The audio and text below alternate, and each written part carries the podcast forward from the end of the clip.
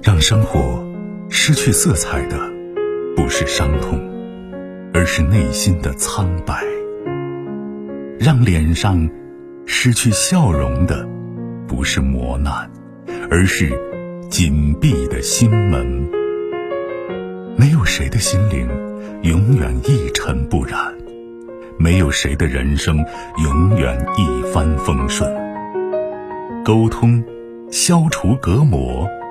交流，敞开心扉；真诚，融化壁垒。金融之声，和您一起寻找幸福的方向。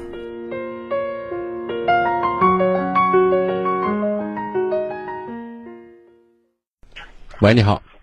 哦，喂，你好，是金老师吧？你好，金融，不客气啊。啊啊，你好，新年快乐。嗯，新年好。嗯，就是我有一点事情想跟您咨询一下，就是想让您帮我出个主意，看一下是不是就是我太执拗了，但是我就是左想右想，就是过不去心里这个坎儿。嗯嗯，你说。嗯，我是之前就是在今年去年七月份左右，就朋友介绍了一个呃男生，然后大家就相处到现在，可能有个。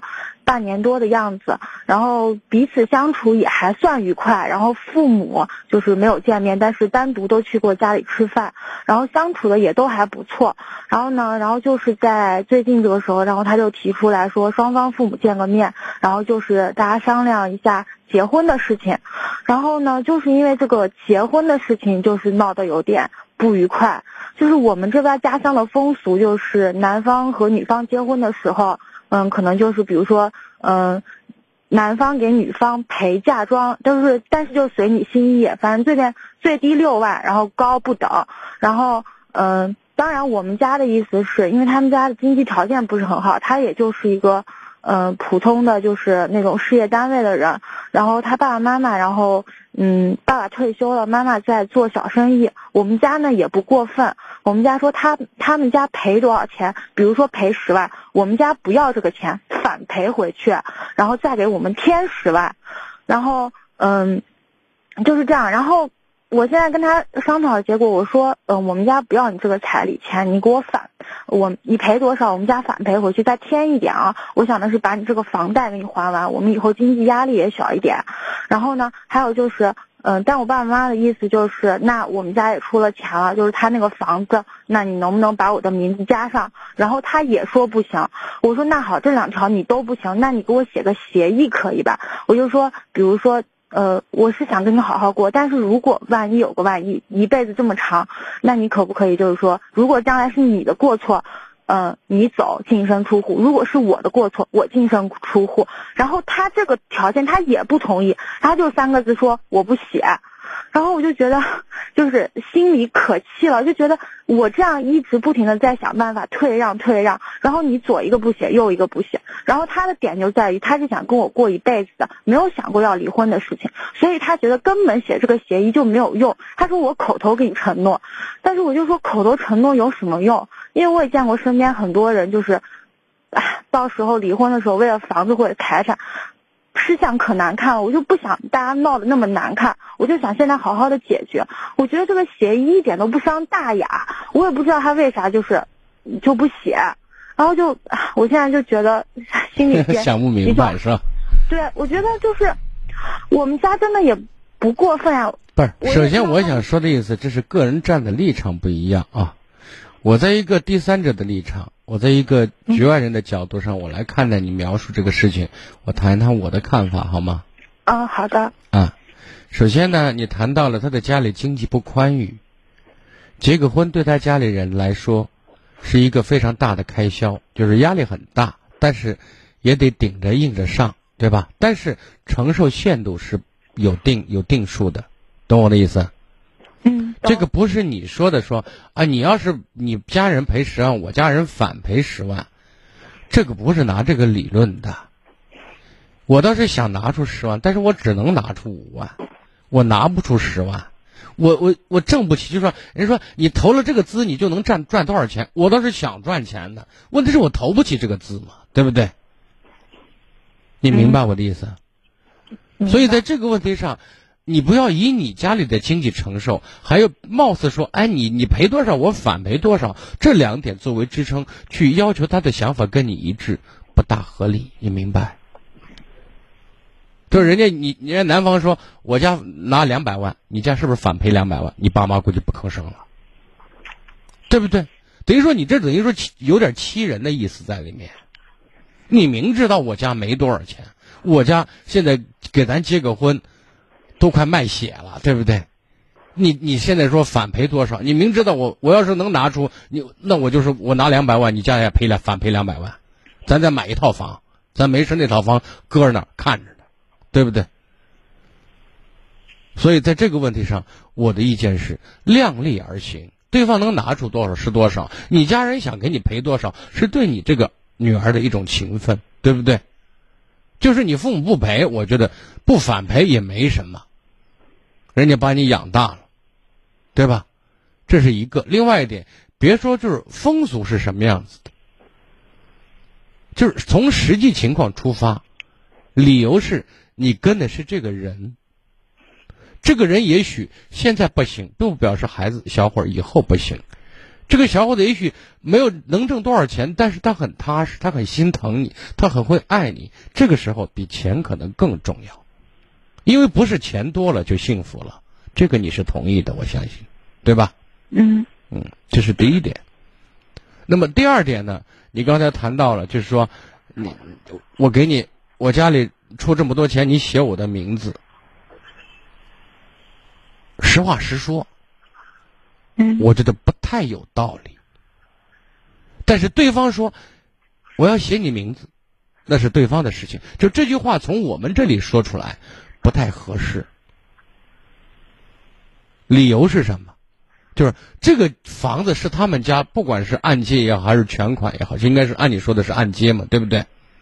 嗯，就是他们家里从客观角度讲，算是不是很富裕，也算是穷人，对不对？嗯，所以财产对他们来讲，从内心里看的比较大，也比较重。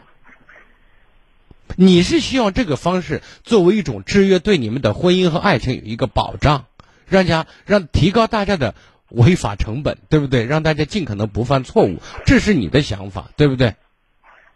是，但是我想告诉你，这个世界上没有没有百分百的事情，你明白吗？明白。他们家里面就是这个格局啊，就原生家庭对一个人成长以后做事的格局是影响很大的。就是穷人家出身，对吧？或者经济一直不宽裕，就这样勒紧裤腰带、抠抠缩缩过过日子长大的，他没那大气。万一呢？万一你跟我过不好，我我这父母这几十年的心血就扒着房子上了，然后夸分你一半，我害怕呀，你知道吗？客观讲，你们认识七八个月时间，谈到感情基础，没有多少。你要相信，人的这种情感基础不是拿嘴说出来的，是在通过时间、通过事件一点点。一件件慢慢积累起来的，知道吗？你们能真的过十年二十年？那谁双方不管谁有个什么闪失，有个需要帮助的，我估计另外一方那感情基础到那一块砸锅卖铁都啊。我就说想说的意思是什么哈？就是你跟他谈了七八个月时间，谈到对彼此的这种情感，你得知道还不到火候，知道吗？就是彼此信任，什么都愿意为你付出。这个时候呢，说那些用物质上、用金钱来衡量的话，其实很多时候是经不起考验的，你懂吗？因为大家还没有经过经历很多事情。我经常说，患难方知情重，富贵不忘糟糠。就经历的事儿多了，可能才会为彼此付出和舍得，才义无反顾。现在突然让他下那么大的赌注，再加上他的成长环境和家里本身的经济情况。他没有那么大的魄力，知道吗？所以我不建议你去在这个事情试探他对你爱情的忠诚度和对你的舍得程度。就像有有好多女生在考验自己男朋友对自己的忠诚一样，让别的女生去勾引，其实这就是一个愚蠢的做法，对吧？嗯，道理是一样的，大同小异啊。不到点上啊。那您说我现在应该怎么办？就是之后跟他的相处，就是把这个话题按住不提了，还是说这个话题按住不提了，知道吗？我现在希望你给自己一个说明、一个交代的是，我跟他谈了七八个月，从我对他的了解和接触说，这个男人到底怎么样？人品、上进心，是不是一个做事靠谱、按规矩来、负责任、有担当的男人？你这件事情给自己有交代的话，这件事情我觉得就不用提了。嗯，提出来，因为有些东西啊，当你提出来不合理，但是你又自认为合理的话，就可能毁掉一段也许还不错的姻缘。因为我们这种试探方式出问题着呢，懂吗？嗯，对，但就是因为可能也有我父母的原因，我父母是到了我上高中的时候离婚了，然后那时候就是为了财产和这个房子呢闹得有非常就是你会觉得往日非常恩爱的人，也就是大家到最后为了争夺自己的利益时候吃相都特别的难看，我就很怕重蹈我所以我想告诉你，我今天给你说，我以后也会这样说，不管是男人和女人，请记住，安全感永远都是你给你的。夫妻之间的真正的一个合适的关系是一种什么状态？像两个圆，有交集，有独立，明白吗？嗯不是说你有房子哦，我跟你一离婚，我分了房子，你就大富大贵了吗？不是的，对不对？就这个不能保证你们爱情，是保证不了的。那么能保证你们爱情的是什么？你越来越优秀，你越来越有实力，你越来越懂得这个男人。当然还有这个前提，他值得你这样，对不对？也许过上几年，嗯你觉得他不值得，都不是他说要分手，你要走人呢，对吧？因为现在在具体的生活，恋爱和婚姻是两种两种事情，对吧？真正走入婚姻，走入婚姻以后呢，面对柴米油盐酱醋茶，和恋爱当中的卿卿我我、花前月下是有很大距离的。是，那金老师，我现在就跟他把这个话题完全抛开，就继续往下走，就是还是把这个坎儿先过去，然后顺其自然你。给自己的然后一个安慰的是，到目前为止，这个男人的百分之八十或者九十的为人处事、对你的方式态度，以及他和呃周围环境的一个相处模式，对他的评价，如果你你说的过去，能够及格，还算满意，就往下走了，知道吗？就这两件事情，我认为摆在桌面子上，你要求对方执行，有一点强人所难，不太合适。但是就因为这两件事情而全盘否定这个男人，我又觉得比较偏激，因为你们的感情还没有到那么那个厚度，懂吗？懂。